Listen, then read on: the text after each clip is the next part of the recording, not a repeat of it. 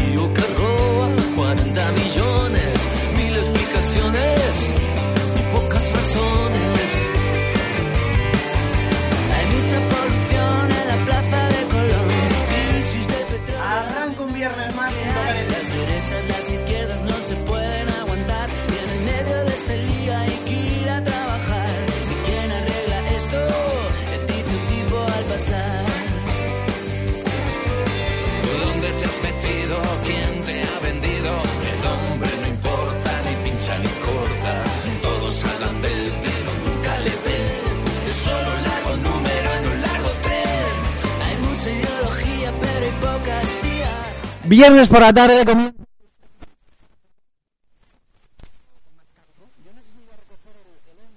Eh, un año más eh, sin tocar el balón no ha estado nominado ni tan siquiera ¿Por qué? galardonado a ¿Por qué no nada a los premios Ondas. Ya tenemos un premio Ondas, no lo olvides. Es verdad, pero todo- era el fin de semana, pero programa- nuestro programa no era, era el viernes. viernes, ahora que hay liga los viernes, cuenta ya como fin de semana. Sí, pero venía, tenía un programa eh, Uribe FM Deportes.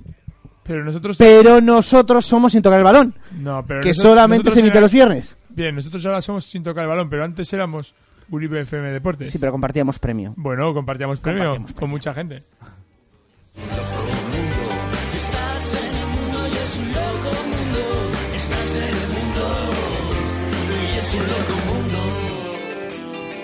Hoy tenemos mucho que hablar, o mejor dicho, rajar sobre el mundo del fútbol. eh, la eliminación del Athletic en Champions.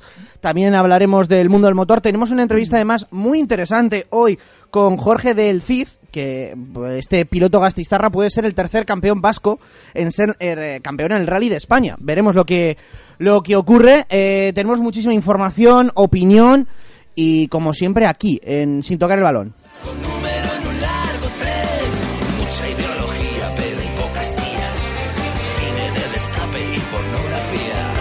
No, sin antes recordar eh, las redes sociales. Estamos en arroba, eh, sin tocar el balón, en Twitter.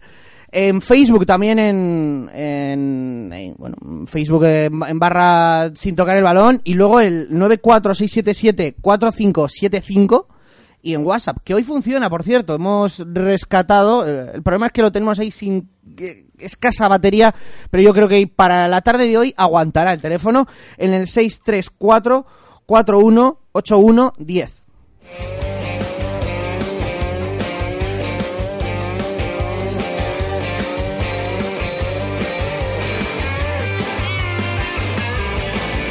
¿Dónde te has metido? ¿Quién te ha vendido? Y si hay una cosa que echaba yo de menos eh, esta temporada en el Balón era las presentaciones. Claro, las hacía Tomás. Hoy Tomás le hemos dado descanso. Mm, también es verdad, por yo Se creo ha por la rajado, crisis del Barcelona. rajado, no, no es la crisis no, del Barcelona. Hemos dicho descanso un poquito. Pero me vas a que- decir que me toca presentar a mí. No, presento yo. Ah, perdona. menos- Perdona, vas a quitar ese orgullo, anda, por favor. mal. Déjame hacer la presentación no, a mí. por favor, presenta, presenta. Eh, como siempre. Me Eh, asustado un poco, ¿eh? A, a ver, espera, ¿eh? Vamos a ver cómo se lo ha currado Diego y si realmente va a ser original hoy. no, yo nunca soy Para original. Siempre, eh, nuestro mecánico, Nacho Ortiz. Eh, perdón, perdón, que te estoy No, quitando. no, no, no, no, ya, ya, déjame un poquito más. Pues mira, no voy a presentarme, voy a empezar por Nacho, voy a ser más original. Una de las personas que no tiene una foto con el pequeño Nicolás, pero es un gentleman del, eh, del programa, el Dandy, es Íñigo Burgos. Au, Parrachaldeón. ¿No tienes foto con el pequeño No, Nicolás? pero no tengo foto con el pequeño Nicolás, pero tengo que decir que el pequeño Nicolás aprendió Sí, de tiene mí. foto ¿eh? contigo. Ah. Eso es, aprendió de mí, sí, sí.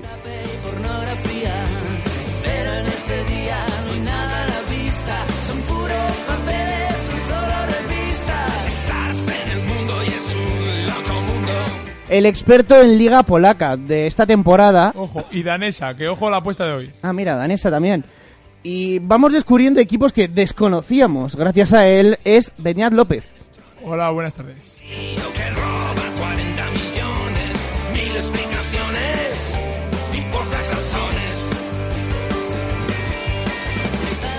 Oye, Beñat, eh, eh, el pequeño Nicolás, pero a ti también te podemos decir el pequeño Beñat, ¿eh? Porque con este cambio de look que, te, que nos Ya ha no es, ya no es Arda. Pero Explícanos a qué, a qué viene Se ha debido a que me Ha picaba- rejuvenecido a que unos me 10 picaba años. mucho la barba y he dicho, mira... Ya no sería en otro más. sitio. Es por no parecerte, a- No, no, no. es por no parecerte a Fernando revés, Alonso. me han echado la bronca por afeitarme. Eh, Yo, yo tengo una pregunta. ¿Las ladillas tienen patas? Me lo han preguntado ayer en el trabajo. ¿Y qué has dicho? Pues que no, no lo sé. Que las tuyas no. El, Pregúntalo en Twitter, Íñigo. El tío me ha dicho, ya verás, ahora seguro que vas al ordenador cierto, y lo buscas. eh, ¿Lo el coordinador, buscado? Se me olvidó. Escalada. quien está encargado en las redes sociales es Íñigo esta semana, ¿eh? Sí, Íñigo, por cierto, te va a pasar luego al WhatsApp una foto. Creo que la mandé ayer al WhatsApp que tenemos aquí de Sin Tocar el Balón para que lo mires.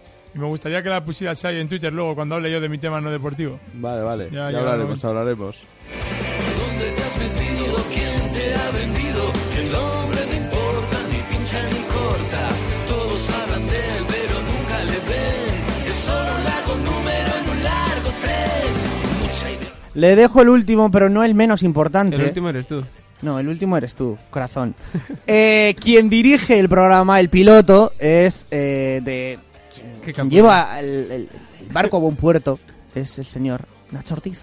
Ah, creía que eras tú el que dirigías el programa. Voy a No, ser yo te dejo como director de orquesta de los mandos técnicos. Vale, vale, me, me parece Yo de las fantástico. palabras, que eso me gustan más. Y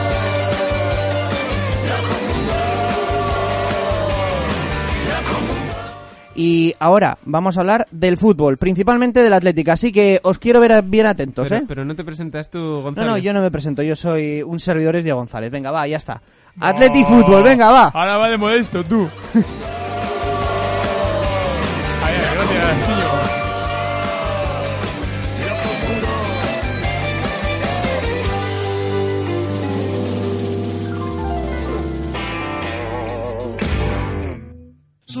para abajo, bajando para arriba, perdiendo imperdibles que tú no querías, que a gusto en tu colchón, bañado en sudor. ¡Vámonos, vámonos! Me encuentro a la luna que estaba dormida, estas no son horas, pregúntale al día qué vamos a hacer hoy, para darle color.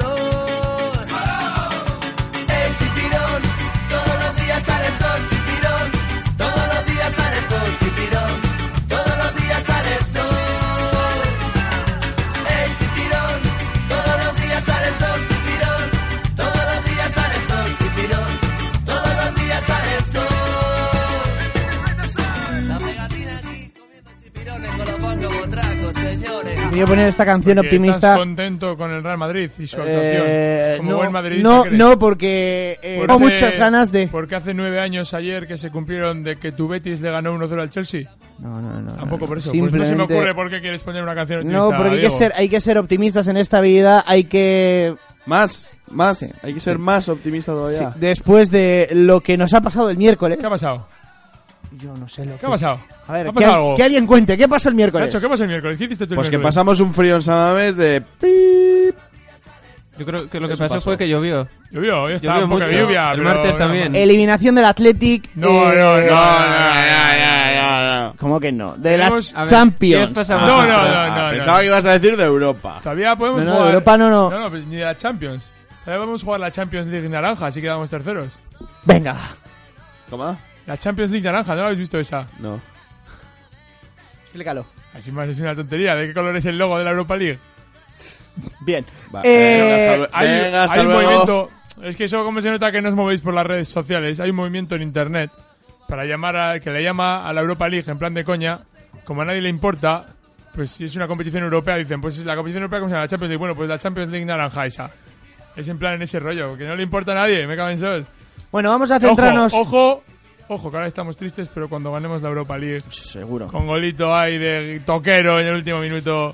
Al, a la Juve de Llorente cuando queden terceros ellos también. eh, Europa nos debe una El Europa año- League, El año, pa- sí el año pasado ni clasificaron para Pues- Europa pues- League. pues fíjate. ellos, o sea que sería Un bonito. partido ¿eh? contra el Celtic en año. Europa League, por lo menos. Es que porque, Bueno, es porque no jugó lo suficiente Llorente. O el Yo quiero- Imagínate el Liverpool en la Europa League.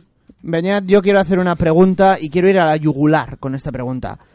Eh, ¿Os parece que es- tiró Valverde el partido y tiró la eliminación? Porque plante- planteó un equipo muy defensivo eh, en casa cuando joder, pues veníamos del partido contra el primer partido contra el Shakhtar, empatar a cero.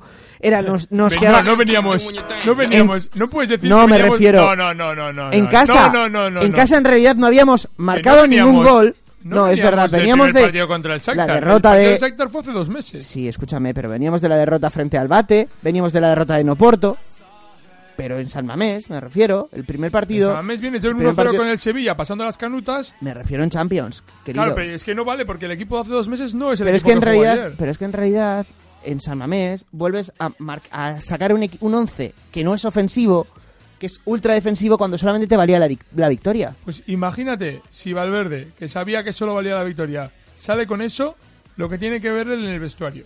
A ver, para yo- decir, salgo con esto. Yo sí, Sí. que quiero decir que... Pero por ejemplo haber metido a Iturraspe en el Y 11. Iturraspe ha estado jugando de pena todo el año. Es que a mí me hace gracia. Ahora de repente Iturraspe es el siempre se echa de menos al que no está.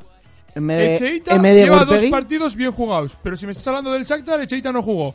Pero bueno, lo puedo entender. Pero mete a un tío con experiencia. Quiero como- decir, mete a un sal a tío- morder. Me déjame terminar. Mete a un tío con. Pues para morder, mete a un tío con, con experiencia en eso, como es Gurpegui. Yo, mira, estoy de acuerdo en que a mí. ta- Yo vi la alineación y tampoco me gustó. Pero si la saca, será por algo. O sea, él verá cómo está la plantilla, Eso- cómo están eso para sí jugar ese quiero. partido Mm. y sacar a esa gente por algo. Está obligado a sacar a un chaval de delantero porque no tiene más. Entonces Es dice, ya, debate. ya No, tengo pero- que poner arriba al tío sin experiencia, voy a meter atrás gente un poco más un poco más de más tiempo, de más años, para ver si por lo menos me aguantan un poco. y eh. de Marcos como enganche, que todavía funcionó perfectamente en el, en el partido del Sevilla. Luego al final, en la segunda parte, Perfectamente, tampoco. El partido del Sevilla el Athletic no es que mereciera ganar, Beñat estaba mucho más está mucho más colocado que, que, que- que el propio pero Beñat. es que ahora me estás hablando de que quieres un tío de enganche que ataque más y se supone que saca Beñat, que el Beñat Sí, pero es que Guillermo estaba fatal, solo, ¿eh? Lo habrá hecho fatal, pero saca Beñat para tenerle un tío que es- en principio va, va a estar más atrás que adelante.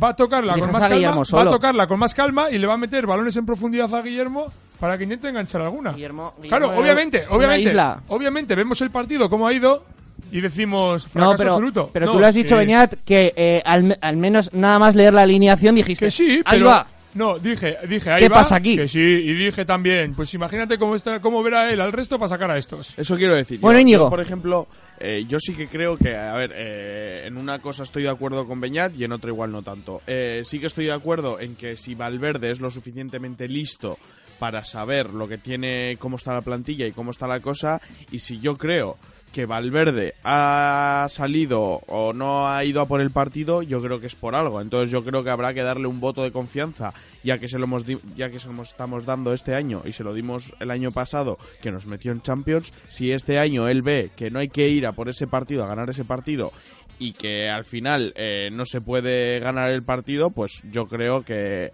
por algo habrá decidido eso.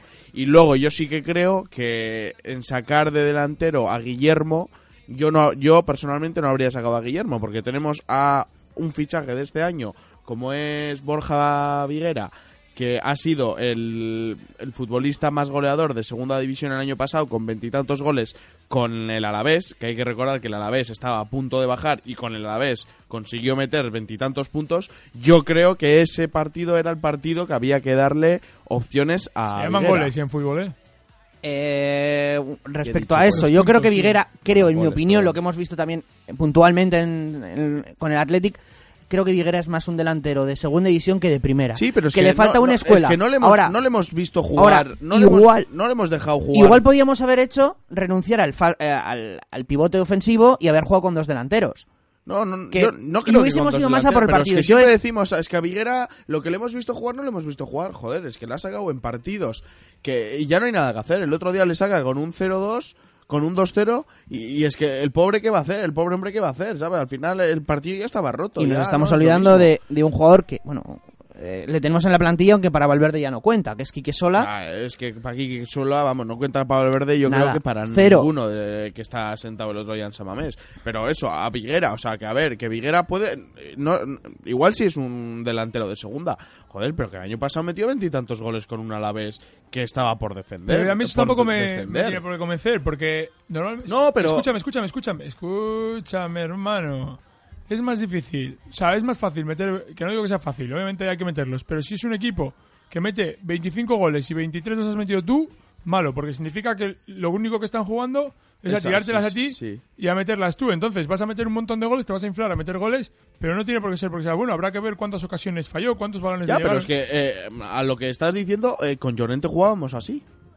No, ¿no? cuando estaba Llorente había más gente alrededor que también sumaba sus... Ellos Toquero. Bueno, sus- Pero- que hacía de no, enganche. joder, Ocho- no sus me ocho o compares nueve los goles goles por que metía Llorente con los que No, metía Toquero. uno o sea, metía pero 20 y pico y ahí también se está viendo. Llorente en la Juve no está metiendo los 25 goles que Toquero- mete en el No, Atlético. pero ¿Y por qué era? Porque al final todos los balones eran para Pues, Toquero.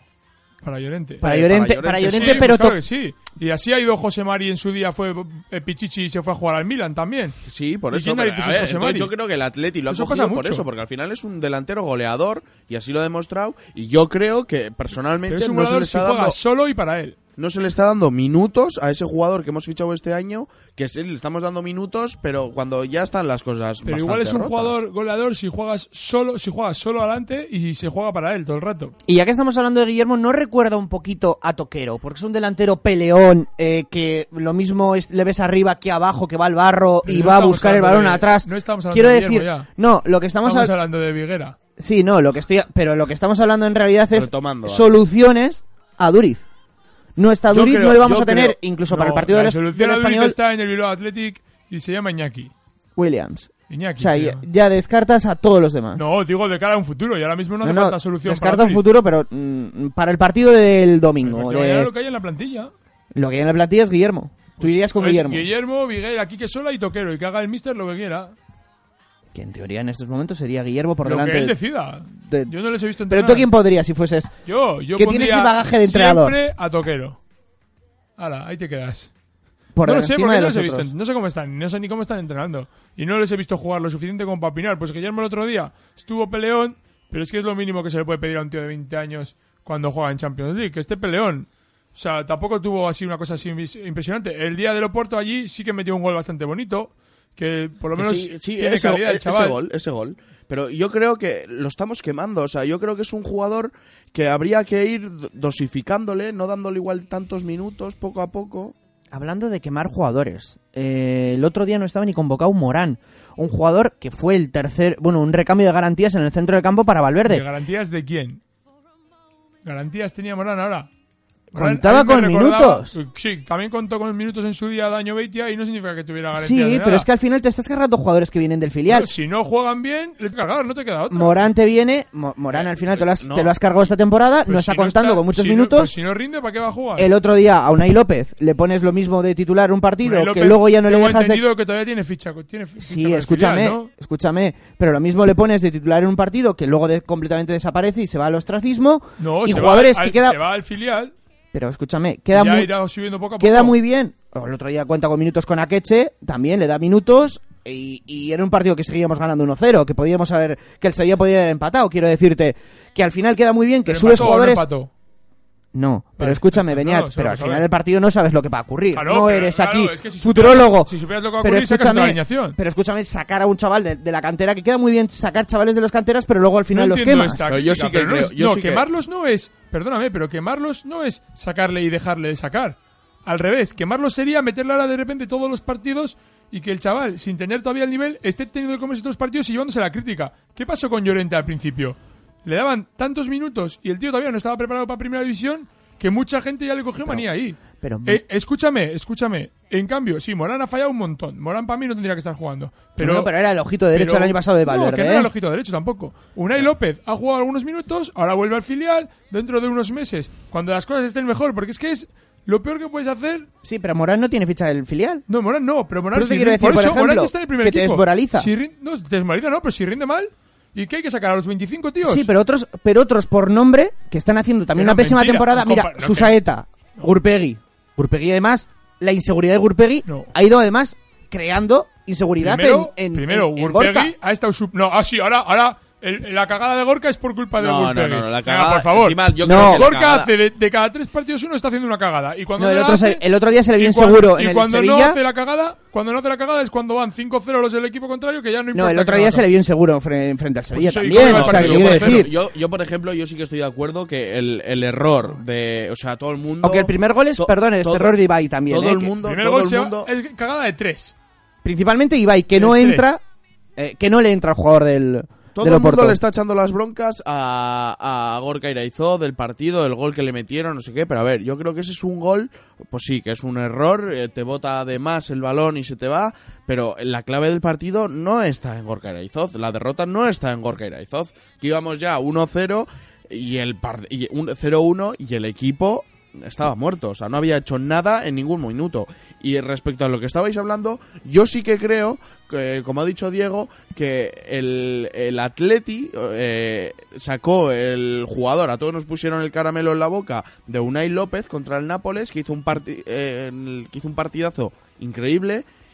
¿Por qué no se le da más minutos? ¿Sabes? O sea, vale, Pues que no por- se. Si acabas no de se- decir que no se- quieres quemar a Guillermo y ahora quieres quemar a Unai López. No, no, que yo creo que se está quemando a Guillermo. Claro, y Joder, pero no te digo, no te digo quemar, pero darle algún minuto. Pero poco, pero ¿no- ¿tú crees que lo mejor que puedes hacer a un tío de 10 ¿Cuántos años tiene Unai López? Sí, no sé cuántos tendrá. Joven. los que joven. tenga. ¿Crees que lo mejor que puedes hacer es meterle cuando el equipo está en descenso y, y No, cargarle, no, no, y no, cargarle pero con la responsabilidad? no, No, no, déjame te- terminar. Ahora me dejas terminar a mí, que yo te he dejado a ti.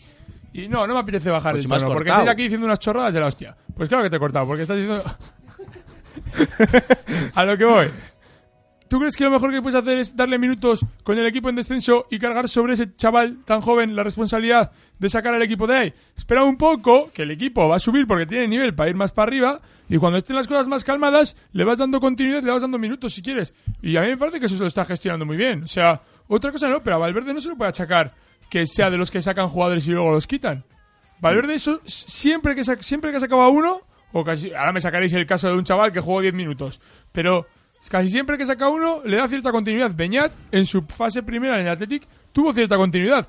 Que luego no rinde, pues lo siento, pero tiene que buscar En esa posición, ¿eh? No digo que igual en el centro del campo puede rendir, pero de media la punta... primera vez que No, estuvo ahora- en el Athletic y le dio cierta continuidad y luego no rinde fuera, pues porque sí, pues porque es así, eh, eh, manda el resultado y hay que ganar. Le das oportunidades, le das oportunidades, no me toques. Si no rinde, le- Oye. pues tendrás que buscarles en otro sitio. Te voy a dar vuelta a la tortilla a tu argumento, Beñat. Eh, el caso de Cheita.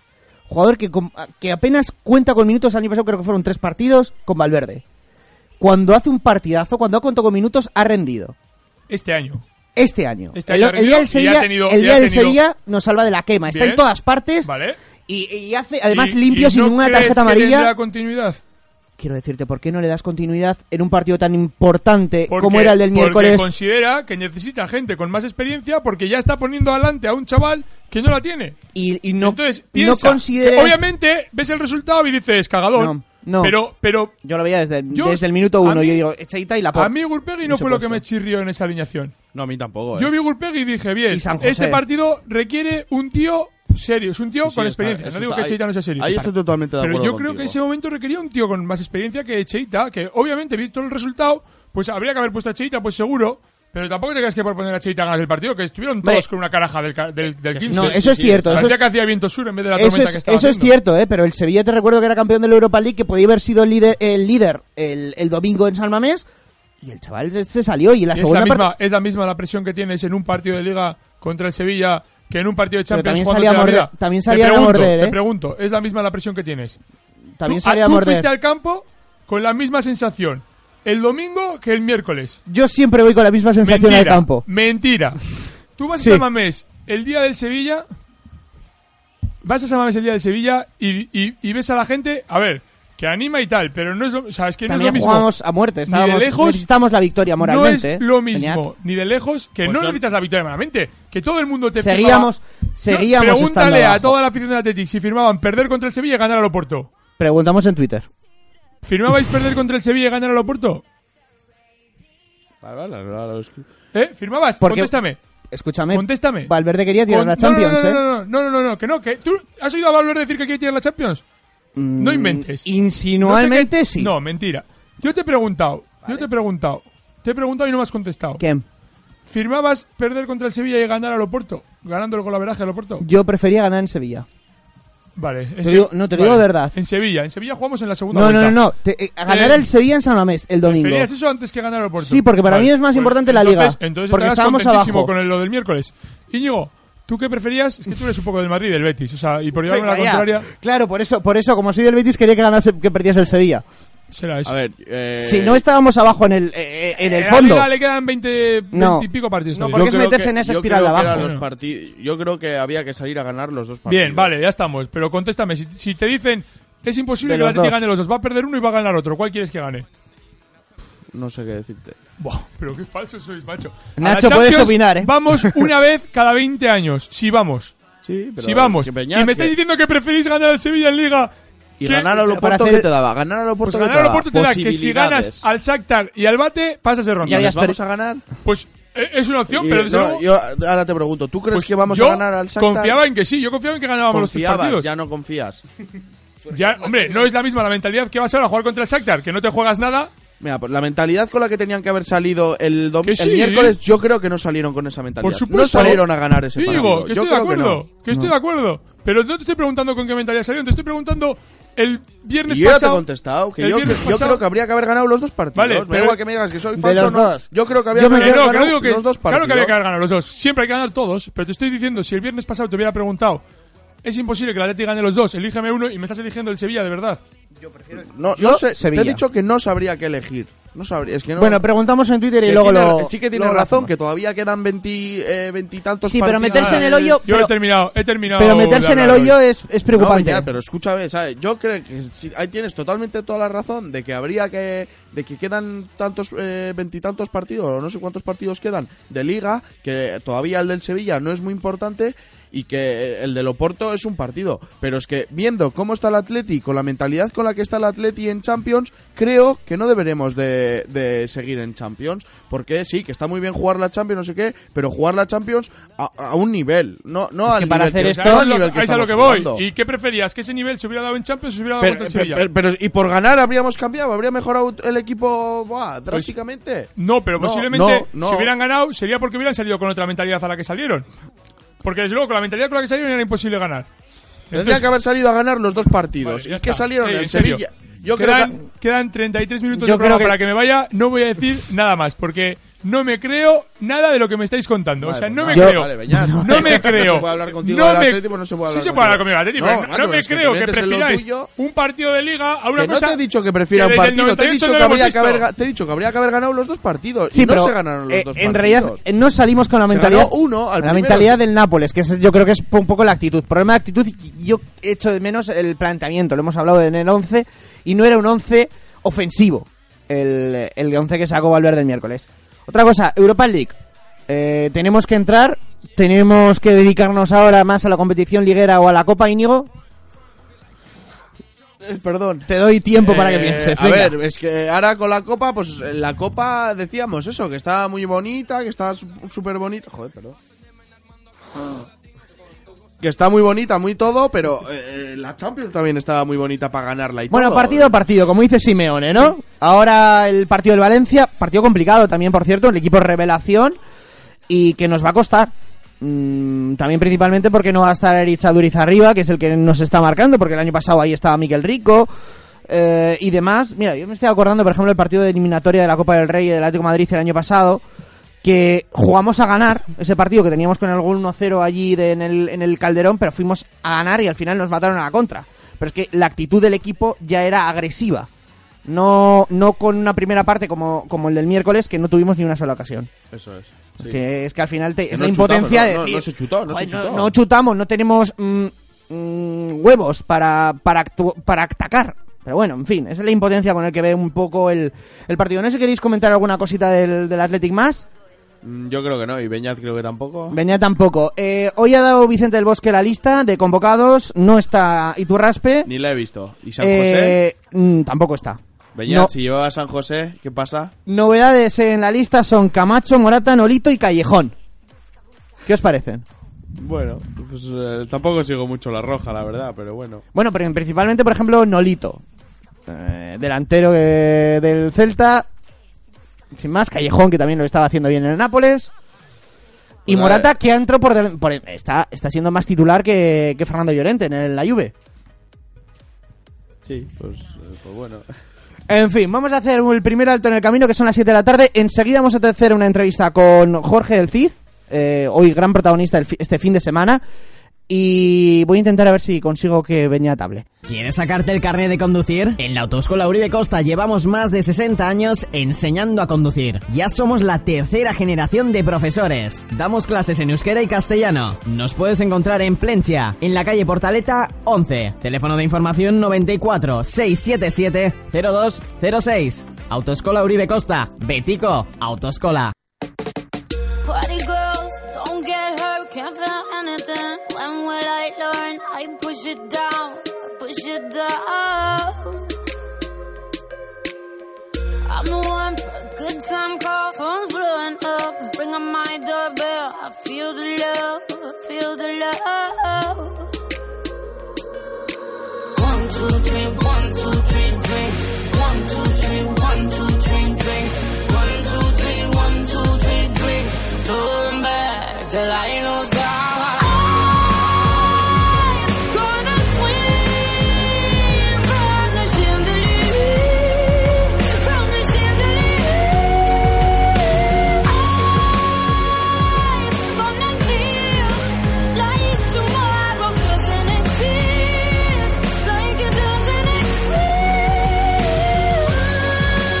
7 y 2 minutos de la tarde, momento, creo ya tenemos en la otra línea a eh, Jorge del Cid, piloto Gasteiztarra, aunque me ha- eh, es de Azpeitia, pero nacido en, en Vitoria, que este fin de semana se puede ser campeón de España de rallies de tierra, ¿verdad, Íñigo?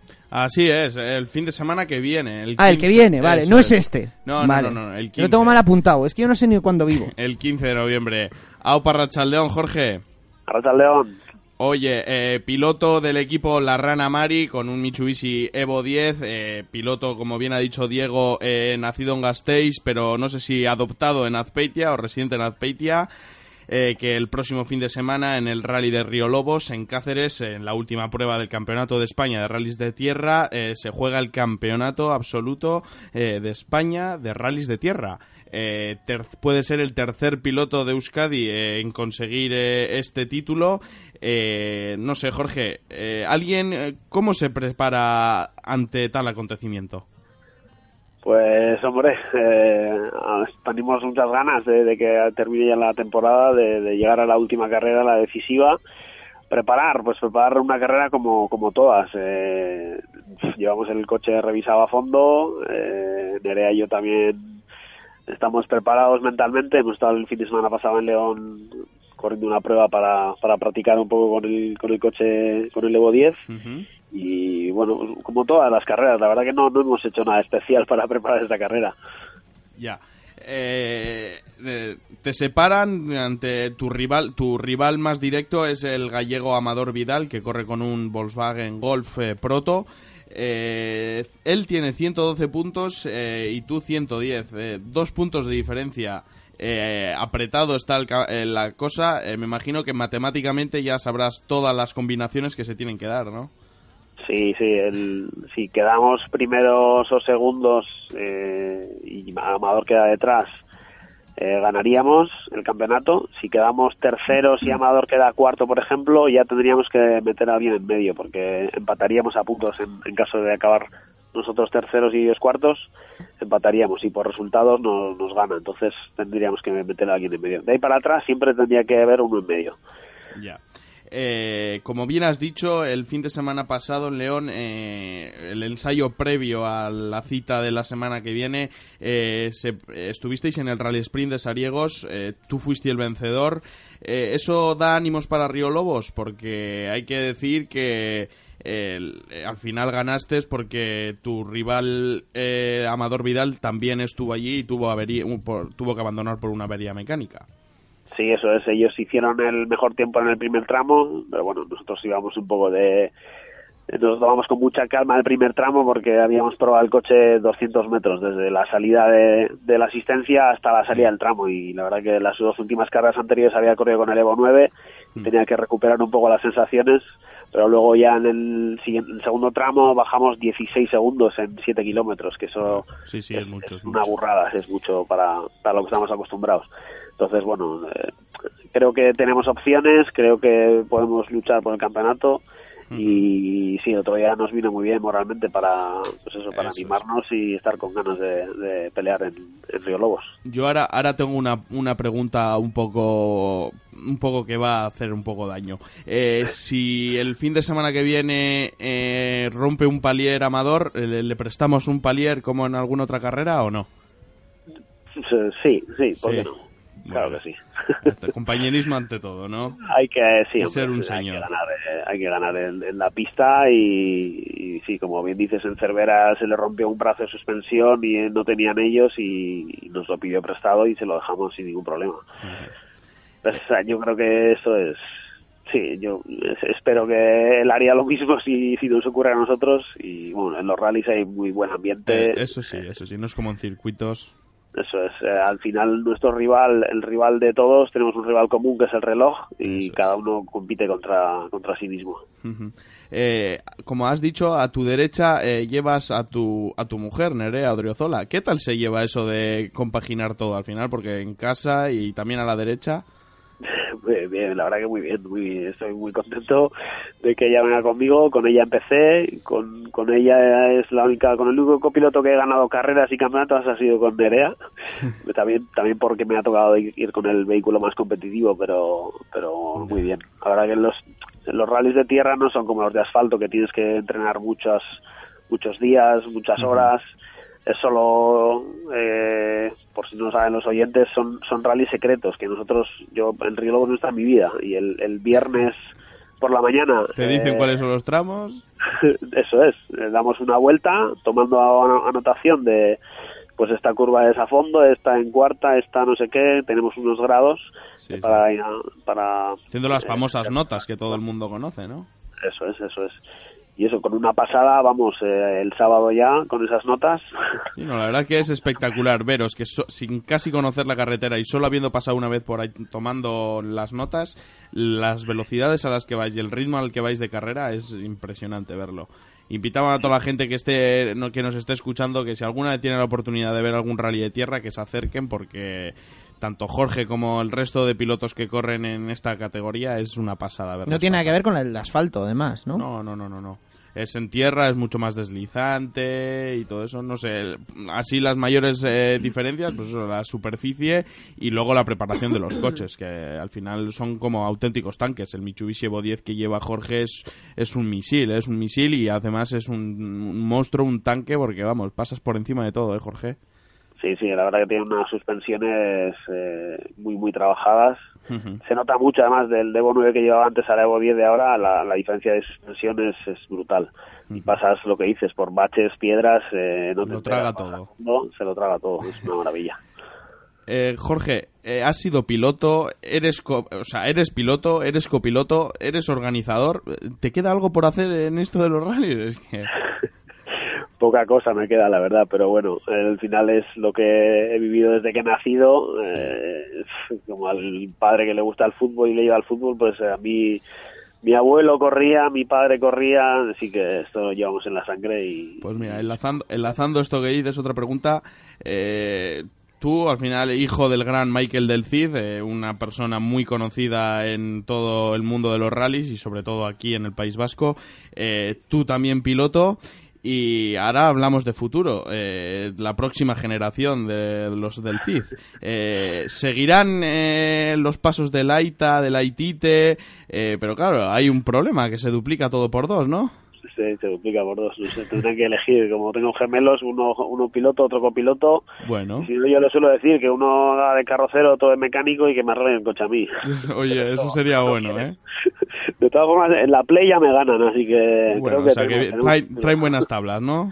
traen, traen buenas tablas. Eh, ahora vamos a hablar un poco de cómo están las cosas de, de los rallies. Eh, los rallies del Nacional están muy pobres eh, y sobre todo en, en los, los rallies de tierra, ¿no? Que se ha visto que las listas de inscritos son muy pobres, al final el nivel eh, sí que es bueno y es alto, pero igual no es como lo que había antaño.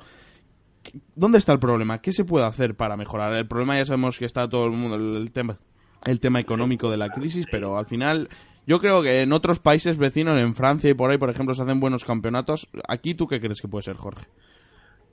Bueno, este año la verdad que ha mejorado bastante respecto al año pasado. El año pasado había unas listas muy muy tristes de 9, 10, 12 coches. Este año ya estamos rondando una media de 40, 50 y creo que además va, va, va a mejorar más el año que viene porque hay una copa nueva para, para jóvenes con un Toyota Aigo.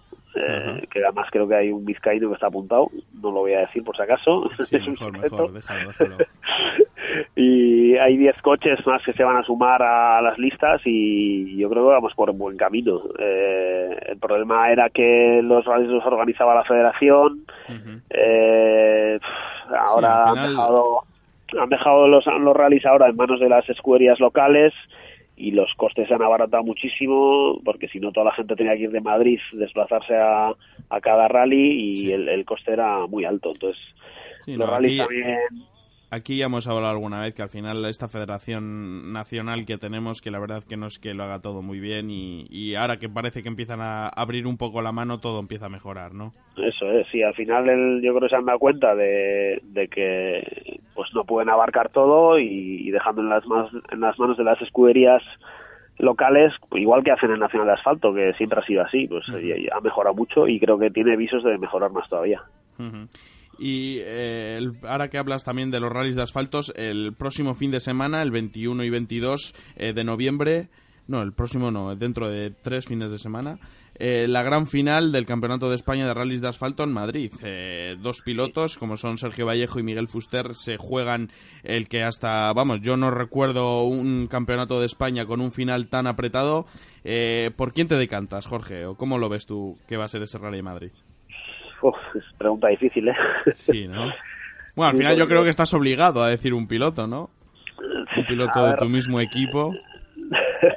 No, no, a ver, al final sí, nos prepara el coche el, a Fuster y a mí el Roberto Méndez de RMC, pero, pero joder, no sé, yo también me llevo bien con Vallejo, no tengo ningún problema con ninguno de los dos. Eh, Fuster eh, ha demostrado que es capaz de ir rápido con, con cualquier cosa. Ganó con el Super 1600 el campeonato, ganó con el Super 2000, ha ganado con el Porsche.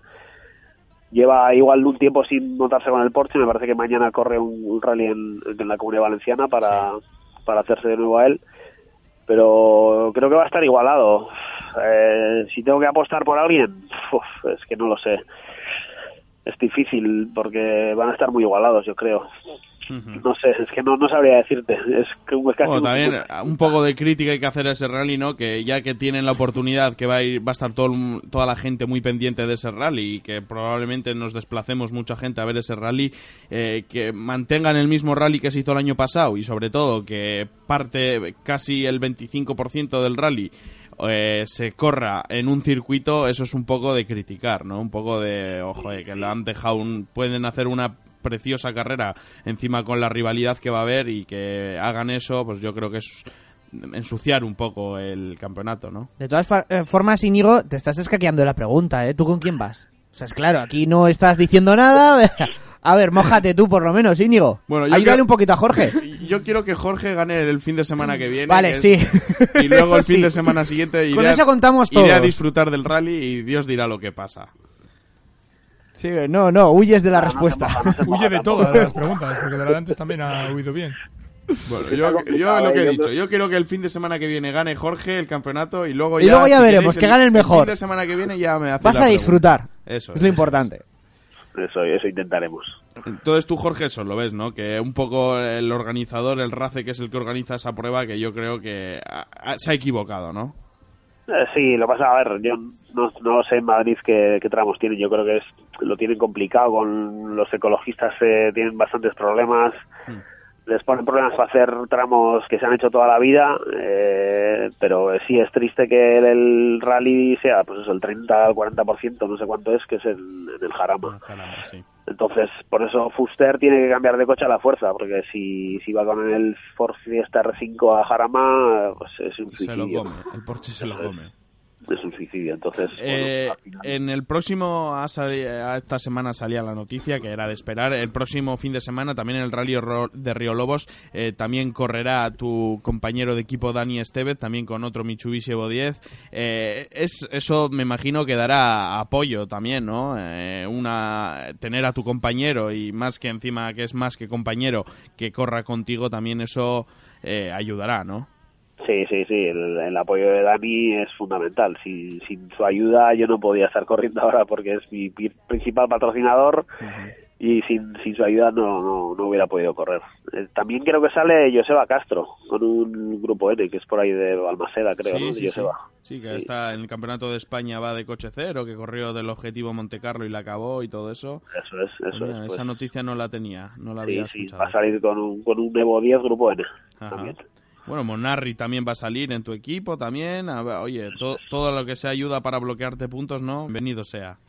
Sí, bueno, la verdad que eh, nosotros somos quienes tenemos que estar delante de Amador. Luego, si hará falta o no, ya veremos. Pero en principio, la llave está en nuestras manos, tener- estar delante de Amador, que no va a ser nada fácil. Pero bueno, nosotros tenemos que intentar hacer nuestra carrera, salir a tope desde el principio y luego ver, ver cómo, cómo evoluciona la carrera.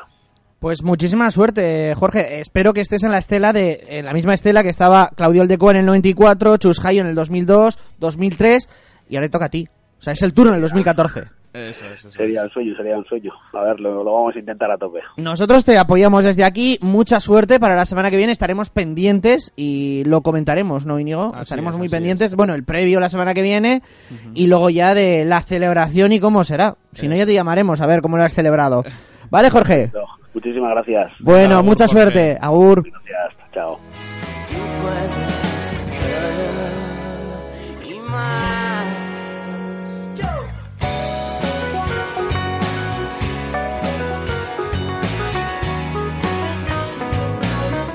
Eh, antes de terminar eh, mi tema deportivo, comentarle a Beñat que quedan 58 días para el Dakar. Ya queda menos para el Dakar.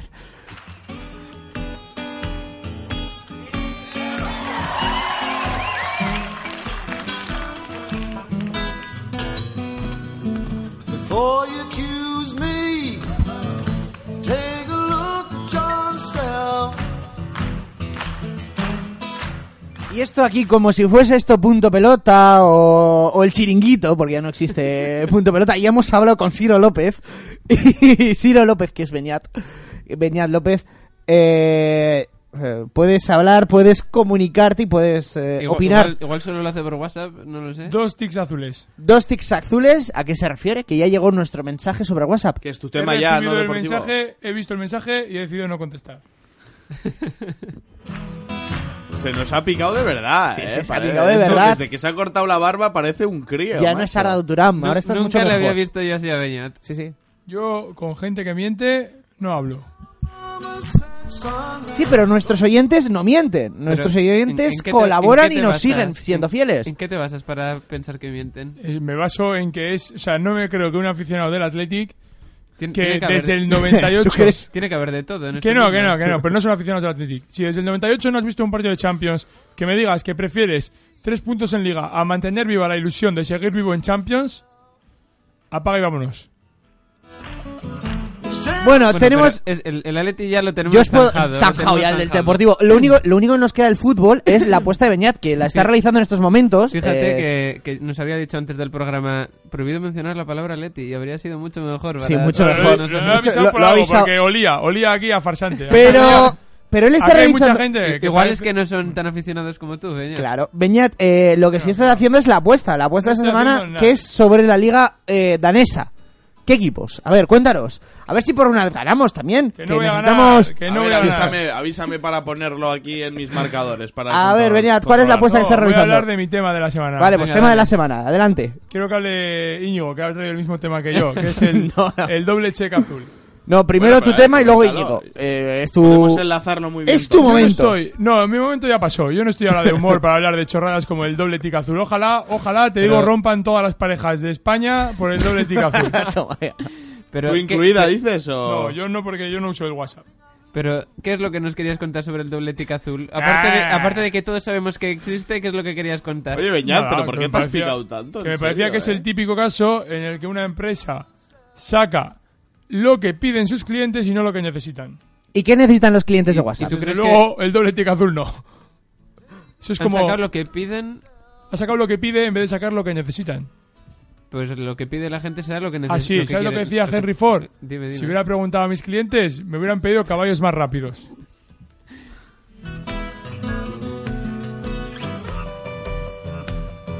Que conste que yo tampoco estoy de acuerdo con esto, ¿eh? Con- Íñigo, tu con tema era también Tú relacionado sobre esto, ignorar ¿no? por Pues eso, eh, ayer... Tú eres eh, muy de ignorar por WhatsApp y la chavala ahora se va a catar. Íñigo, tu tema era relacionado también sobre esto. Así enlazo los dos.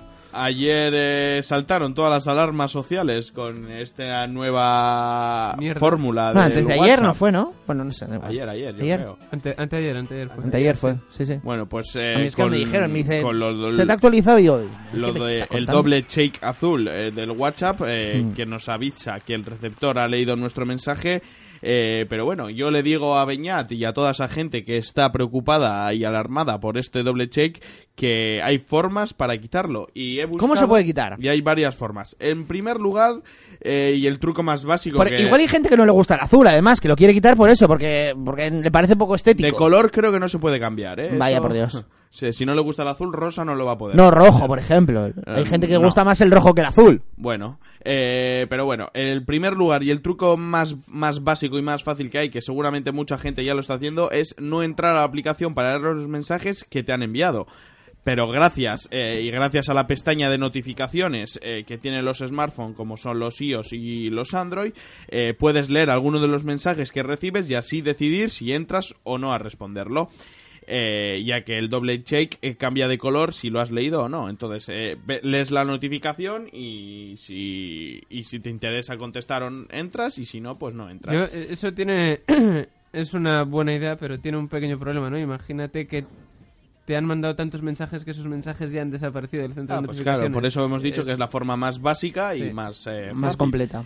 Eh, por otra parte, hay otra manera de leer los mensajes eh, recibidos en el WhatsApp sin que te aparezca el doble check azul. Eh, en este caso, si puedes entrar en la app eh, para leerlos, para leer todos los, eh, todos los WhatsApps que te han mandado, pero antes eh, debes de acordarte de volverte invisible. ¿Y cómo te vuelves invisible en los smartphones? Pues hay dos maneras. Uno es desconectando los datos móviles o otra activando el modo de avión. ¿Por Entonces, wifi? No, no, eh, no, por no, por wifi wifi nada. no. Tienes que pon- poner modo avión o quitar los, los datos móviles. Eh, y luego, una vez que has desconectado esto, entras al WhatsApp, lees los mensajes y cuando hayas salido de la aplicación podrás activar otra vez la conexión eh, de quitar el modo avión y poner los datos móviles. Entonces ya saldrá que no has leído nada, pero tú sí los has leído. Vamos a pasarnos que- ahora toda la vida activando Sí, y sí. desactivando el modo avión. Vamos a colapsar las antenas de telefonía de conectarnos y es, pero desconectarnos. yo lo que no entiendo es que a, a mí, por ejemplo, con alguna gente todavía me, apa- me aparece el doble check azul y con, Y con otra no, a mí también pasa me lo mismo. Me imagino que lo están activando paulatiname- paulatinamente y no de O sea, que golpe. uno, por- número a número. Este es Pues este harán este cada hora activarán a X personas, me imagino que por si acaso por evitar errores o problemas que O colapso en la... que se Pues quede pobre, WhatsApp. Pobre de la persona eh, que esté. eh, El último. Eh, no, no, el último no. El último de puta madre, porque nunca se lo van a poner. Pero digo, eh, la persona que esté trabajando en WhatsApp activando. eh, No, hombre, eso está todo automatizado. Ah, Está todo, ha vale, puesto vale. para que cada hora se activen un millón de a un millón de Beñat, usuarios. da así, pena no verte. Eh, macho, tío, trabajo dándole eh. el doble clip azul en el WhatsApp. Tío, pues a mí no me lo pongas.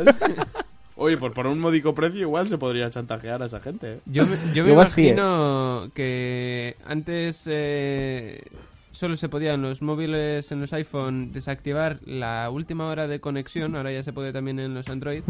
Yo me imagino, o quiero esperar que activen también una opción en la que se puede desactivar el, el doble check este, o el check azul, como se llame.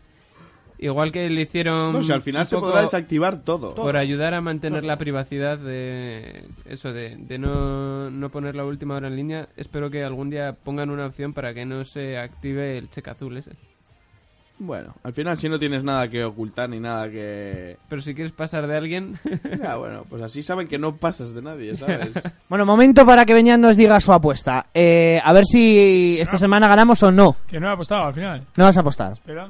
¿Y no vas a No he apostar? dicho que no vaya a apostar, he dicho que no he apostado porque el señor Íñigo ha empezado a hablar en mi sección. Yo no he oído su música todavía. Nada, pero no pasa nada que No, es que ahora de hecho no tengo música, ¿sabes? da igual. Parecerá bonito. Eh, ¿Cuál es la apuesta de esta semana, Beñat? Pues mira, yo estoy hasta las narices de vosotros, me voy a ir a Polonia. A Polonia, qué Sí, bonito es que sitio. ¿eh? ¿sabes lo que pasa? Que el partido de Dinamarca no acaba que antes del todavía no estás oyendo la música de tu sección. Claro, que ese es el tema deportivo, que ese es otro. Este, ¿no? Ese es el tema deportivo. Ah, y esto no es el ¿Y tema qué nos vas a traer de tema deportivo? La No apuesta. puedo hacer tres cosas a la vez. Ah, vale, vale, Ah, vale. yo creía que la apuesta era el tema deportivo. No, no, no, no, el tema Ah, deportivo vale, es el vale, tema deportivo. Vale, vale. Está jugando un interesantísimo Piast contra el Gornik Lechna. 0 a en la Liga 0 en el minuto Van 70. 0 a 0 en el minuto 70, faltan 20 minutos. Es el partido así que más queda, que puede ser que me metan un gol en el 55. ¿Y ahí. hemos apostado? Voy a apostar, van 0-0, me pagan 1.69 por el empate.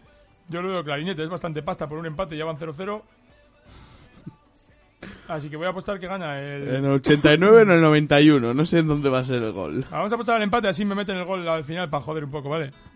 Venga, Pias, empate. A ver, O sea, uno... que tú traías dos temas depor- no deportivos, ¿eh? El check y la apuesta. Que la apuesta no es... La apuesta es- La apuesta es ya La fijo, apuesta va es por libre. Eh, Es el fijo. Aquí en este programa no hay secciones, se determinó. Bueno, pero la de apuesta va por No, libre. perdona, se programa. terminó que las secciones irían saliendo y ha salido una que se llama la apuesta de Beñat. La apuesta de Beñat. Pero esa ya existía el año La pasado. Puntos yo- suspensivos. Yo creo que debería de cambiar el nombre y sería la apuesta del picón de Beñat. No, es, Yo creo que debería eh, de Nacho, la sección- sigue, sigue, sigue. La sección es la apuesta de Beñat, puntos suspensivos, Yo palmamos fijo. Os digo una cosa, hoy no os estoy escuchando a nadie porque con vuestras fal- falsedades hemos perdido a todos los oyentes que podíamos No, de hecho creo que no funciona la radio online, o sea... eh, Ahí, como No siempre. me escucha ni la madre de Pero no, luego, luego en Evox la gente lo puede descargar el Así programa. que nadie va a escucharte La cómo madre, te has indica, picado. la madre indica era la que nos llamaba en el maratón, ¿no? Sí, y mi madre sí. también Pues llama. todo el La mundo. Pues no nos escucha ni la madre de Nacho, ni la de ni la de Indica hoy. O sea que no nos La- escucha la mía nadie. no nos escucha Bueno, nunca. a ver, eh, la apuesta sigue pendiente, veremos lo que ocurre a lo largo del partido de Polonia. Tu madre que tiene doble chic. De la Liga Te Polaca. y así no pasa de ti. ¿Alguna noticia, alguna cosita que querías comentar más, Beñat? Del tema deportivo, sí. Lo que tú quieras. Te, te dejo lo que Tenemos quieras. en Bilbao un equipazo de básquet. Pero no el Bilbao Básquet ese, no, no, no, no, no, no. El de silla de ruedas. El de silla de ruedas, sí señor. Que juegan mañana contra el Valladolid en Echevarri a las 6. En el, no, no en Echevarri, perdón. Siempre me confundo. En Churdínaga. En el Polideportivo de Churdínaga a las 6 y media de la tarde yo voy a estar ahí viéndolo. Y tiene pinta que va a ser un partidazo. Se van a Turquía ahora en un par de semanas a jugar competición europea. Que seguro, seguro que prefieren ganar este, este sábado. Seguro que este, prefieren ganar el partido este sábado que los cinco que van a jugar en tres días en Turquía. Pues es mejor eh, ganar en Europa, ¿no?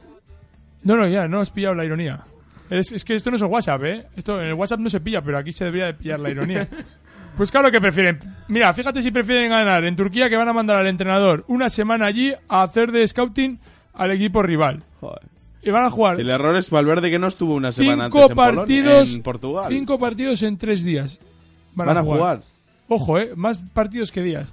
Y luego dice... Tienen que ir a todos los sitios en autobús porque si van en avión, el piloto del avión puede decidir que alguien no suba por el motivo que sea y no pueden arriesgarse a que dejen fuera a la gente porque al final, Pero- por muy preparados que esté esta gente, para el piloto siguen siendo minusválidos, por desgracia. Y encima llevan una tonelada de peso a cada partido, me comentaba el entrenador. O sea, O sea, conoces al entrenador y no tenemos una entrevista con él, Beñat. no, no tenemos todavía una entrevista con él Próximamente porque lo haremos. no os la merecéis. Este programa de motor no merece una entrevista con, con el Ni cuando lo dirige con el se- Tomás con Campo. el señor Santo. Cuando lo dirige Tomás Campo, este programa se merece todo. Todo. Pero cuando lo dirige el señor Diego Desde González... aquí un saludo a Tomás Campo que pronto volverá. el a lo que iba, que os invito a todos a ir mañana a Churdina Gal Polideportivo, entrada gratuita, imagino, no Cañas no incluidas. Pero, pero bueno, si no invito yo, si hay que pagar la entrada, invito yo. Decís que venís de Uribe FM, de Sin Tocar el Balón de Uribe FM, y os invito yo. Beñat López. Eh, sí, no, Diego González está claro que no, porque No, es más agarrado que los catalanes. No, yo nada. Eh, Yo no hago apuestas A de lo que iba. como otros. a lo que iba. Eso, que, que es un equipazo, que está jugando en Europa, campeones de España. Vamos, es el último año posiblemente con este entrenador que cierra este año su proyecto deportivo en principio y merece la pena verles jugar porque es una maravilla. Es una maravilla. Bueno, Por pues cierto, con ese eh, dato nos Beñat, Yo quedamos. tengo una pregunta para ti. El domingo 9N, eh, ¿hay consulta o no hay consulta? El domingo 9 hay unos partidazos de waterpolo en Sestao, en las llanas. A las 8.45 juegan los escolares Sí, contra y los gra- Escarcha. gratis también. A las 10 son todos, eso sí que es gratis. A las 10 juegan los infantiles, a las 11 y cuarto los cadetes y a las 12 y media juega el mejor equipo femenino de waterpolo de la margen izquierda. ¿Qué- ¿Por, el por qué canal lo puedo ver? Lo puedes ver por el canal Ven a las Llanas. Las llanas. Las llanas. Es un Las canal- Llanas TV. Las llanas TV. Invito entrada gratuita también y si no es gratuita os invito yo. Grande, qué generoso es Beñat. Beñat, este año en el maratón habrá que hacer, a Este ver año si, alguien tú, se apunta. yo ¿no? no vengo al maratón. yo tampoco. A ti y a mí tampoco. ¿Por qué estás tan pegado conmigo? Porque Beñat? eres un farsante. Bueno, eh, te tengo que despedir, son siete y media. Sí, favor, eh, te vas marchando. No quiero estar aquí el viernes le- que le viene. despido yo, le el viernes que yo. viene ya viene Tomás. Menos mal. Menos mal. Y, y- y no viene Íñigo. Que es el Igual no único. yo. Oh, qué programón. lo El viernes que viene. El hoy- farolero, que no hoy, si queréis, ¿Qué te parece si le sancionamos por un mes o algo me así? parece fabuloso. Venga, Vale, Íñigo, pues, sancionado en noviembre ya no vengo. Hoy, si queréis. Y a mí también, Hoy, igual, si ¿eh? queréis. Igual yo me escuchar planteo. el porque ahora la última media hora no merece la pena. Podéis ir a otras emisoras. Pero la semana que viene, la semana que viene, que te he traído con Tomás un y sin Íñigo, no os lo podéis perder. Encima que te he traído un regalo hoy, dices eso sobre la sección del motor. La Yo sección del motor no ha sido ya, que lleva 15 minutos hablando No, con uno no, de rallies. no. La sección de motor Está- de... Esa es mi Eh, sección. Están cargando el programa. No, vale, pásalo bien. Que tengas buen fin de semana, buena suerte y buenas noches. No te dejes el regalo. Eso es. Se estaba intentando Y comprar. suerte con la apuesta, a ver si ganamos de una vez. Eh, De momento, minuto 76 y 0-0. No, no, igual, igual las apuestas se ganan cuando yo dirijo todo esto. Oye, Prefiero perderlas. Bueno, vamos a hacer un momento de publicidad, despedimos a Beñat y continuamos. ¿Necesitas un colchón? ¿Tienes problemas de espalda? Ven a Loguela Sopelana, la colchonería de Uribe Costa. Nuestros especialistas con más de 15 años de experiencia te ayudarán a elegir el mejor descanso. Disponemos de una amplia gama de colchones y almohadas, canapés abatibles, camas articuladas y ropa de cama. Loguela Sopelana, calidad al mejor precio. En la calle Sabino Arana, número 26. Loguela Sopelana, especialistas en descanso. Garbigus, nuevo servicio de lavado a mano para coches y motos en el polígono Sagasticoeche de Gorliz. Limpieza de motor, tapicería, tratamiento de cueros, plásticos, gomas y cristales de tu vehículo. Nueva apertura en el polígono Sagasticoeche junto al Hiper Eroski de Gorliz. Garbigus. Para más información llama al 94 677 35 55. 94 677 35 55. Mima tu coche como se merece por dentro y por fuera. Garbigus, el nuevo servicio de lavado a mano para coches y motos del polígono Sagastico Eche de Gorliz, te lo pone fácil. A Lloberri Sagardoteguía de Urduliz te ofrecemos los típicos menús de siderería además de menús del día. Y ahora disfruta del verano los sábados y domingos en nuestro chiringuito. Podrás celebrar incluso tu cumpleaños acompañado de los que te rodean. Abierto durante todo el día. Teléfono de reservas 94 676 42 57. 94 676 42 57. A Lloberri Sagardoteguía, en la carretera de Butrón, barrio Mendiondo de Urduliz. Disfruta de lo bueno. Aprovecha los descuentos en los reversos de los tickets de Caja McDonald's, Centro Comercial Artea y McDonald's Puerto Deportivo de Guecho de Autoescuela Mesti, Algorta y Bilbao, Peluquería Jean Louis David, Centro Comercial Artea, Clínica Médico Estética Doctor Aliendo, Elcano 34 Bilbao, precios de mayorista en creatuencimera.es, Tu Copa en Silver Tavern, Puerto Deportivo de Guecho, Sport Bilbao, Macrotienda en nutrición, precios de mayorista junto al edificio del Tigre. Y date un respiro en la cervecería La Palmera junto al Metro de Verango. Aprovecha los descuentos en los reversos de tickets de caja McDonald's de Centro Comercial Artea y McDonald's Puerto Deportivo de Guecho. ¿Eres una persona emprendedora y quieres adquirir una empresa? ¿Tienes un negocio consolidado y quieres transmitirlo? Berriz Empresa es el servicio de continuidad empresarial de las cámaras de comercio vascas y gobierno vasco, cuyo objetivo es facilitar la continuidad en los sectores de comercio, hostelería y alojamiento del País Vasco. Un programa que te ofrece un completo catálogo de servicios de forma personalizada, gratuita y confidencial. Consulta en berrizempresa.com o en las cámaras de comercio. Berriz Empresa, en manos. Conseguir todos los artículos que necesitas para tu hogar, tus tareas o incluso tus viajes siempre es una tarea complicada. Pero ¿cómo te quedas si te cuento que Centro Hogar te ofrece todo esto y mucho más junto al Eroski del polígono Sagasticoeche de Gorliz? Sí, sí, has escuchado bien. Centro Hogar abre sus puertas en horario de 9 de la mañana a 9 de la noche para ofrecerte todo lo que necesitas con unos precios inmejorables. En Centro Hogar, encontrar lo que buscas es posible.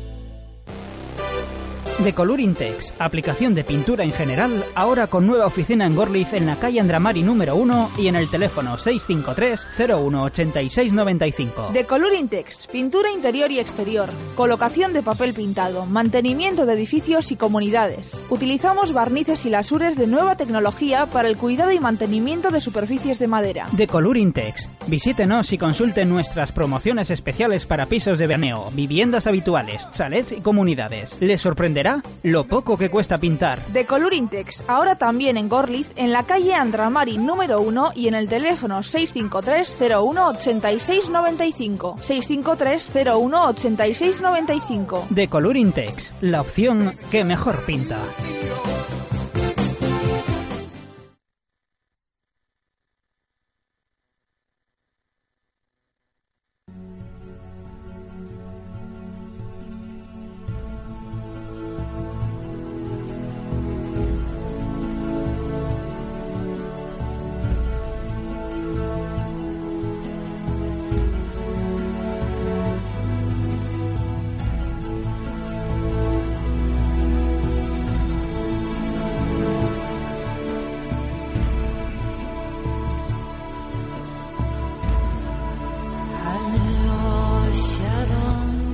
Siete y 36 minutos, qué Hostia, qué música temazo, más qué bonita, qué temón nos Yo trae Nacho y Ortiz. Lo, ponía ya. Yo, yo, Nacho, me plantearía para la temporada que viene eh, un programa musical, por ejemplo, que se llame Más Música en, en esta casa, en Uribe No, FM. esto, ¿Sabes a qué me recordaba? Somos una banda. Somos una banda que... Esta es Enrique la- Martínez enseguida vendrá el viernes que viene igual. Seguro eh, que por nos cierto. está escuchando. y La banda, Seguramente. la banda sección. sonora de Gladiator para hablar de los gladiadores que este fin de semana se juega en el Mundial. Qué en bonito. concreto el de Moto 3 se juegan este fin de Sí, semana. solo queda Siempre eso. eres bandas sonoras tú, ¿eh? Me gusta. Soy bandas sonoras. Y bueno, aunque no termina este fin de semana el Mundial de Fórmula 1, pero también se lo juegan bastante. Sí, porque pero eso solo- ya no son gladiadores. Solo ¿eh? quedan dos carreras. ¿Por qué queréis que empecemos? ¿Por motos? ¿Por Fórmula Lo que tú 1? quieras. Eh, Fórmula 1. Fórmula Fórmula 1. uno. Bueno, porque va a ir más pues- rápido, digo, porque Sí. hay menos que Sí, comentar. no hay, no hay mucho que comentar. El fin de semana pasado fue el Gran Premio de Estados Unidos en el circuito de Texas. Hamilton ganó la carrera y cuatro segundos por detrás quedó Nico Rosberg, que son los dos pilotos que se disputan el título. El tercero fue eh, Ricciardo, cuarto Felipe Massa, quinto Bottas y sexto Alonso. Justo por detrás de Alonso quedó Sebastián Vettel. Sobre Fernando Alonso esta semana siguen corriendo ríos de tinta sobre Que yo- su posible futuro. Dime, dime. Ah, termina, termina lo del futuro de Alonso. No, no. No, que quiero hacer una crítica a toda la gente y sobre todo a la prensa escrita. Tienen que vender eh, como voy a dar nombres como Marca, Sí. As, eh, Mundo Deportivo y todos estos que solo hablan eh, de los posibles fichajes que hay con Fernando Alonso eh, y nadie da a un tema que nosotros ya hemos comentado aquí que yo creo que sería mucho más importante y mucho más bonito eh, si Carlos Sainz Jr. tendrá un coche en la Fórmula 1 o no, ¿sabes? Porque al final todo el mundo de Alonso, Alonso es seguro que va a estar en la Fórmula 1, Sí. pero ahí tenemos un piloto eh, no en, la, en punta de la lanza con un palmarés ya con nombre Consagrado. y que y que todavía no se sabe si va a tener for- Sí, sí, eh, si va a tener Puede que sea monoplaza o no. el relevo español de Fernando en la Fórmula 1, ¿no? No digo, o sea, que... Ahora, que sino- Eso es. Puede serlo. A- a- Futuro. dentro de 4 o 5 años, que yo creo que Alonso ya será el momento de que se retire, Puede serlo, puede pero que él ya esté empezando a consagrarse, ¿no? Sí, pero para ello, Si eh, para ello tiene que conseguir un, asiento, si no, Sí. mal vamos. Bueno. Así que yo eso, to- de momento nadie, o sea, no hay un artículo que venga como viene eh, Sí, Alonso página, ya sí. tal está, eh, y yo creo que Carlos Sainz debería de, si, si no ha salido ya, eh, no se ha hecho oficial, yo creo que debería hacerse ya oficial, si va a tener o no. Bueno, igual todavía no tiene nada firmado y no sabe ni él mismo dónde va a estar el año que No, viene. no, sí, ser. eso seguramente, pero pero joder, que la gente se empieza a movilizar y, y- y los equipos le, le ofrezcan y, y más cuando lo tiene ahí a mano, ¿sabes? Que es el piloto de Red Bull y piloto de Cepsa y esos dos eh, esas dos eh, marcas tienen una escudería, ¿no? Bueno, veremos a ver para el- no sé si para cuando termine la temporada podremos Veremos. saber algo. Mm. Quedan dos o tres semanas para ello, creo que dos y media. Sí, dos grandes premios. Sí, y bueno, la, la próxima temporada empezará, supongo que como todos los años, por marzo o algo así. Sí. Así que a saber hasta cuándo tenemos la incógnita. De momento, algunos equipos ya han desvelado a sus pilotos para el año que viene, pero quedan bastantes dudas por confirmar. Este fin de semana puede que se confirme alguna de esas dudas durante el Gran Premio de Brasil, que se corre en Interlagos. Gran premio que se corre, eh, nosotros lo veremos por la tarde. Mm, Si queremos ver la clasificación será mañana A la hora de la siesta. O sea, Efectivamente. Sobre todo vamos a alargar la siesta. a las 5 de la tarde y el domingo veremos el previo a partir de las 4 y la carrera también a partir de las 5 de la tarde. Circuito donde no sé si fue en 2005 o 2006, creo que 2005 Alonso se proclamó campeón. Creo que fue Sí, el primer sí. año que, que ganó el Mundial, en 2005. De momento... Y donde en el 2003 tuvo un gravísimo Sí, accidente. Efectivamente. Porque estaba siendo una carrera de, de lluvias torrenciales. eh, recuerdo que además. Que es lo típico allí.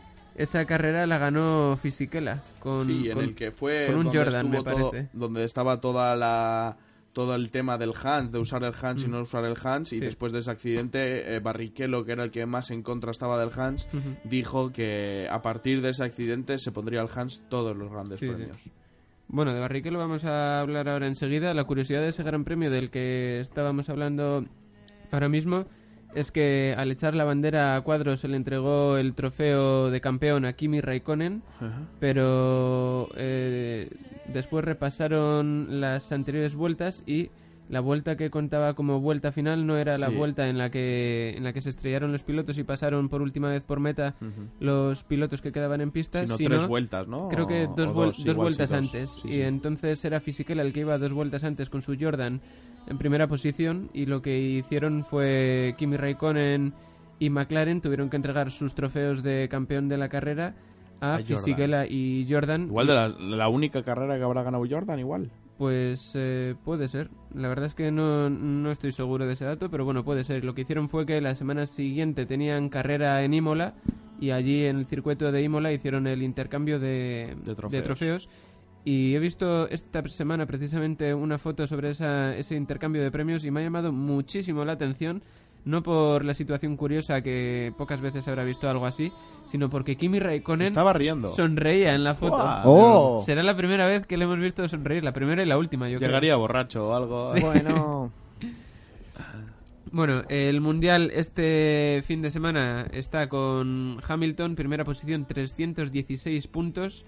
Y Rosberg tiene 292. Son los que sigue únicos- siendo un mundial abierto entre mano a mano entre los dos. Son los dos únicos que optan a la primera posición. Los dos con el mismo coche, al final. Sí. está claro. Se saca, le saca Hamilton a Rosberg 24 puntos y como siga aumentando la diferencia, pues ya lo va a dejar muy a tiro para la última carrera en la que recordamos que todos los pilotos puntuarán con el doble de puntos. Así que podría suceder que lleguen a la última carrera y si Hamilton rompiera el coche y Rosberg eh, ganara, pues eh, podría ganar el mundial a pesar de tener una diferencia de más de 25 puntos. Favorito en vuestra opinión como experto es Hamilton, ¿no? Sí, porque, Sí. Hombre, salvo... sí, porque ya tiene un título y al final eso quieras o no. Yo me gustaría que se lo llevara Rosberg, ¿eh? pero bueno, lo más probable es que yo creo que se lo llevara Hamilton. Eh, este fin de semana tenemos la carrera en, Interlago y, en Interlagos y veremos el desenlace de este mundial dentro de dos fines de semana en Abu Dhabi. El Nada, día lo que queda de noviembre ya sabemos ganador. 23 de noviembre, eso es. Por otro lado, y hablando de fichajes, que parece ser que Fernando va a ir a, a McLaren, parece que apuntan todos los rumores, eh, tendría que irse uno de los dos pilotos de McLaren. Tenemos a Jenson Button y a Kevin Magnussen. Parece ser que el candidato, el nominado a salir del equipo va a ser Jenson Button. A mí me llama bastante la atención. Pero bueno, por un lado entiendo que no quieran quedarse con dos pilotos veteranos y prefieren tener un veterano y un, uno más novato porque tienen distintas mentalidades. Pero por otro lado, eh, quedarse sin Jenson Button, que es un gran piloto con muchísima experiencia y que puede, no sé si continuará en la Fórmula 1 o no, eh, pues va a resultar todo un palo para el espectáculo, yo creo. Además, era uno de los pilotos que siempre mejor lo hace en agua, siempre mejor sí, escoge sí. los compuestos, los momentos de entrar. Yo creo que muy buen estratega, además de piloto. Y hablábamos hace un momento de Rubens Barrichello. Eh, y es que eh, me he enterado esta semana que si Caterham estuviera corriendo estas últimas carreras de la temporada, que no está pudiendo correr por falta de presupuesto, eh, uno de los pilotos iba a ser Rubens Barrichello, uno de los que iba a correr estas tres últimas carreras, que le habría venido muy bien a Rubens para poder despedirse de toda su afición en Brasil, que es de donde es él, pero al final no ha podido, no ha podido ser así. Y bueno, ahora vamos a las motos, ¿no? Que Efectivamente, es- vamos a las motos. Tenemos la última carrera de la temporada. Y un nombre propio especialmente, Efren Vázquez. Efren Vázquez. Efren Vázquez he estado echando antes cálculos viendo... Eh, la cuenta de la vieja. Hemos estado con la calculadora toda la mañana aquí y las conclusiones son las siguientes. Nacho Ortiz. Bueno, la cuarta posición en el Mundial la tiene asegurada. y Bien. Podría ser eh, tercero en caso de que Alex Rins no haga una buena carrera. Caso que es muy improbable. Lo más probable es que quede... Bueno, ya un rotundo Mundial, éxito esa cuarta posición, aunque... Pero bueno, al final Bueno. el segundo no se acuerda nadie, o sea que del tercero y el cuarto... mm, Sí, pero bueno, eh, la satisfacción de que es eh, Ahora mismo yo creo que... un el- paso adelante. Yo en su creo que carrera. quedar tercero o cuarto no es lo más importante que tiene en la cabeza de Fren Vázquez, sino buscar una moto para el año que Eso viene, porque de momentos eh, no tiene moto para seguir el año que viene en el Campeonato del Mundo de MotoGP y yo creo que eso es lo más importante para él, ¿no? Se ha hablado que igual tiene moto en Superbikes, pero bueno, eh, yo personalmente creo que en Superbikes eh, lo va a tener muy, muy complicado para poder hacer algo porque son pilotos ya con mucha experiencia, tal, que vienen de MotoGP y son pilotos eh, de otra... mm, Son pilotos pues más eh, tipo la GP2, más bruscos, más... Allí es ver- verdadera batalla, ¿no? Entonces yo creo que lo va a tener muy complicado, además por el cuerpo que tiene y las condiciones físicas de Fren. Así que yo creo que lo mejor Sí. para Fren sería encontrar otra moto para poder seguir en Moto 3 y ya que parece que este año lo está haciendo tan bien, eh, pues eh, tengan tener moto, ¿no? Pero bueno, como se dice, una vez visto los los huevos al toro todo se ve mejor, ¿no? Entonces yo creo que ahora que se ve que no tiene moto le están saliendo todas las cosas muy bien.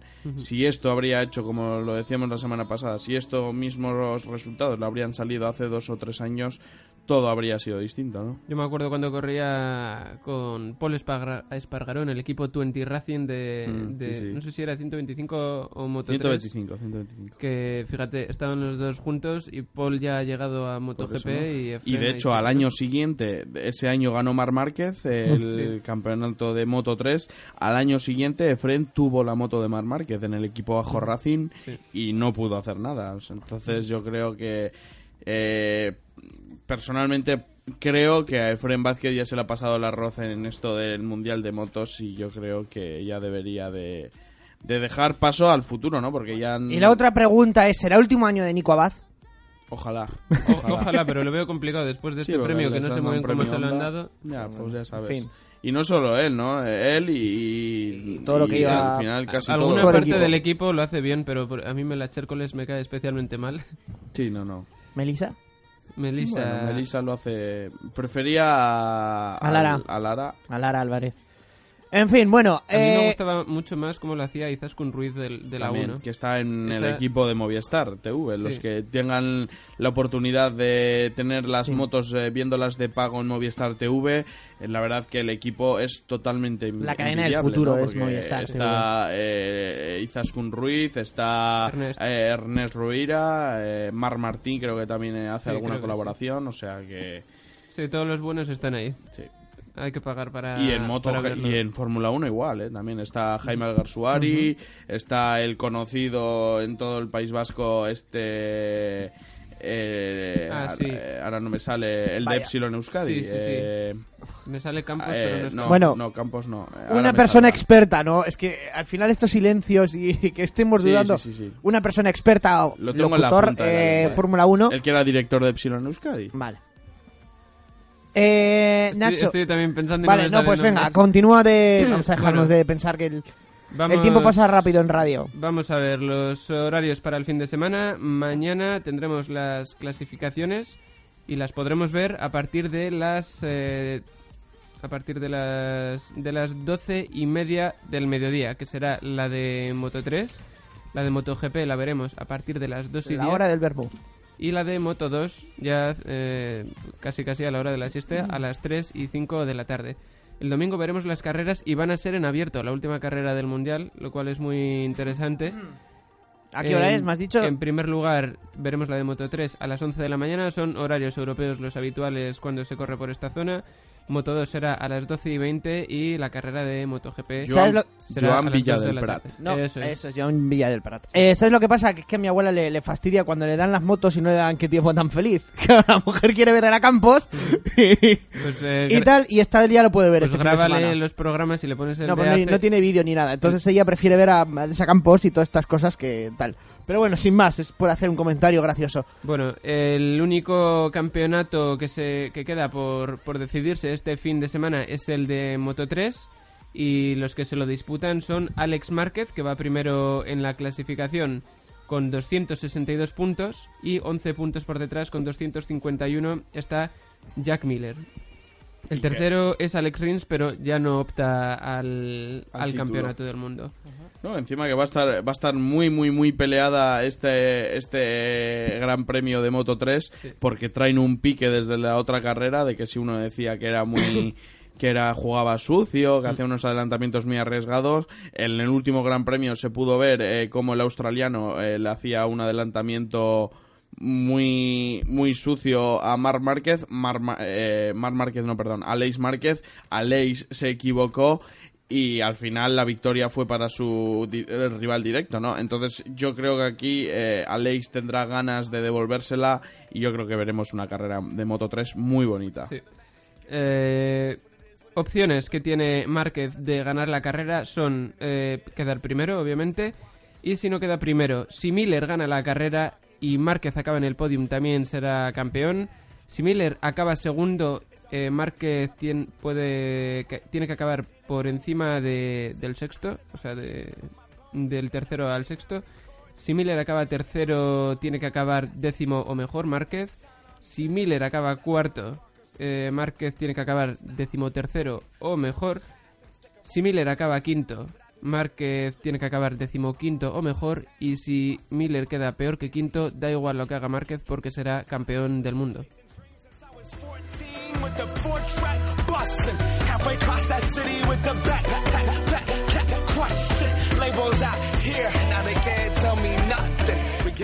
Bueno, aparte de eso, también se disputa el mundial, el perdón, el subcampeonato de MotoGP que se lo van a disputar este fin de semana entre Valentino Rossi y Jorge Lorenzo, las dos Yamahas. ¿Favorito? Pues está por delante Rossi con 275 puntos y 12 más atrás con 263 está Lorenzo. Tiene más pinta de que se lo llevará Rossi porque tiene un colchón de 12 puntos, pero todo puede ocurrir. Si tiene algún problema con la moto... Sí, no, yo quiero yo creo que se lo llevará Rossi. Sí, yo y creo que quiero sí. que se lo lleve Rossi. ¿Tú, Diego, quién prefieres que, que se lo Yo lleve? prefiero Jorge Lorenzo, Sí. fíjate. Yo prefiero Dani Pedrosa, pero ya no opta. Nah, ya no, Pues tanto, nada. No. Eh, oye, que por fin, en directo, en primicia, eh, Beñat ha ganado una apuesta. Bravo, Empate a cero bravo. entre el, el Piast y el Lechna eh, de la liga polo- eh, polaca y empate a cero, con lo cual eh, Beñat eh, gana la apuesta. Soriona, que seguro que nos está escuchando, así que ya lo Muy bien, muy bien, muy bien. Me alegro muchísimo por Beñat. Eh... Vale, no, continu- cambiamos de tema. You know the bed feels warmer sleeping here alone. You know I dream the things I want. You think you got the best of me, think had the last you think that everything good is gone. Think you left me broken down, think that I'll come back. You don't know me you're dead.